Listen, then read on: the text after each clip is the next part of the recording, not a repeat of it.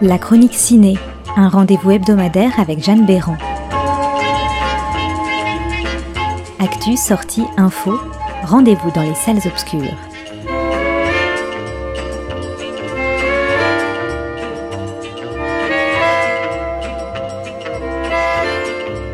Bonjour à tous Je suis ravie de vous retrouver en cette rentrée pour la chronique ciné qui prendra cette année la forme d'un journal des sorties. Cette semaine, en ce mercredi 12 septembre, c'est une dizaine de films qui sortent dans les salles obscures. Parmi eux, deux films français ont particulièrement retenu mon attention.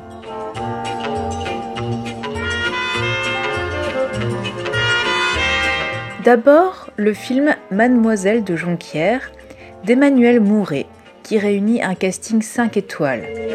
Cécile de France, Édouard Baird, Alice Isaz, Natalia Doncheva ou encore Laure Calamy. Marquis, que vous importe que mon nom apparaisse dans la liste de vos conquêtes? J'ai bon espoir. Son orgueil est tel qu'il n'ose rentrer à Paris sans avoir vaincu sa proie. On connaît le style inimitable et lunaire du réalisateur Emmanuel Mouret, qui se plaît à compter encore et toujours l'amour et la passion sous toutes leurs formes.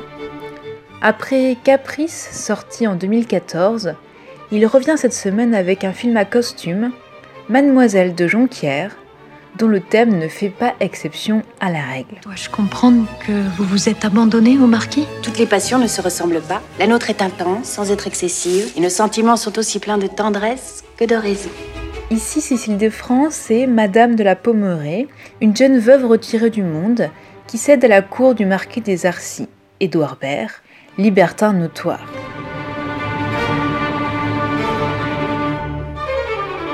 Après quelques années d'un bonheur sans faille, elle découvre que le marquis s'est lassé de leur union. Follement amoureuse et terriblement blessée, elle décide de se venger de lui avec la complicité de mademoiselle de Jonquière et de sa mère. Si aucune âme juste ne tente de corriger les hommes, comment espérer une meilleure société Il sera difficile de résister à la verve d'Édouard Baird ainsi qu'à la ruse et la finesse de Cécile de France dans cette comédie française qui évoque un peu les liaisons dangereuses.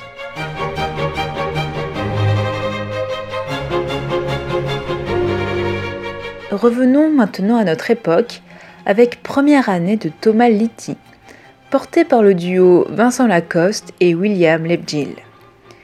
Thomas Litty explore une nouvelle fois le monde de la médecine en mettant en scène deux étudiants devront affronter la terrible première année de médecine. Tu connais la différence entre un étudiant en médecine et un étudiant en prépa?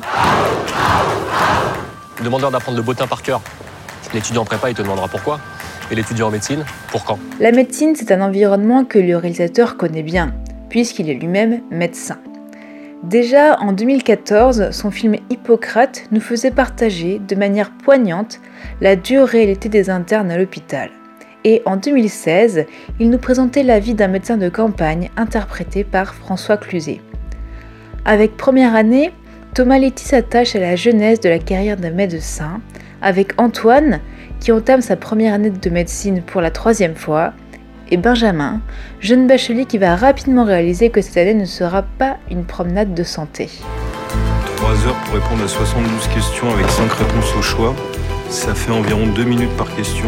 Donc à ce rythme-là, c'est impossible de réfléchir, soit on répond euh, par réflexe reptilien, soit au hasard. Donc je pense que euh, les meilleurs, enfin ceux qui deviendront médecins, se rapprochent plus du reptile que de l'être humain.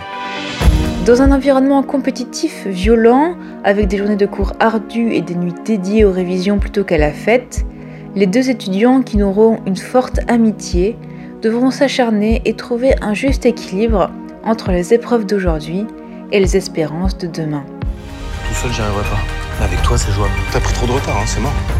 Vous pouvez prendre connaissance du sujet d'examen.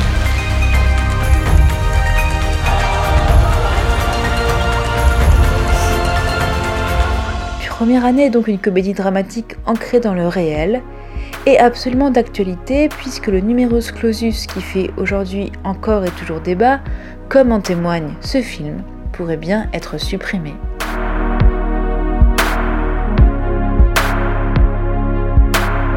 Alors il ne me reste plus qu'à vous souhaiter une bonne semaine et de belles découvertes cinématographiques. Je vous dis à la semaine prochaine dans la chronique ciné.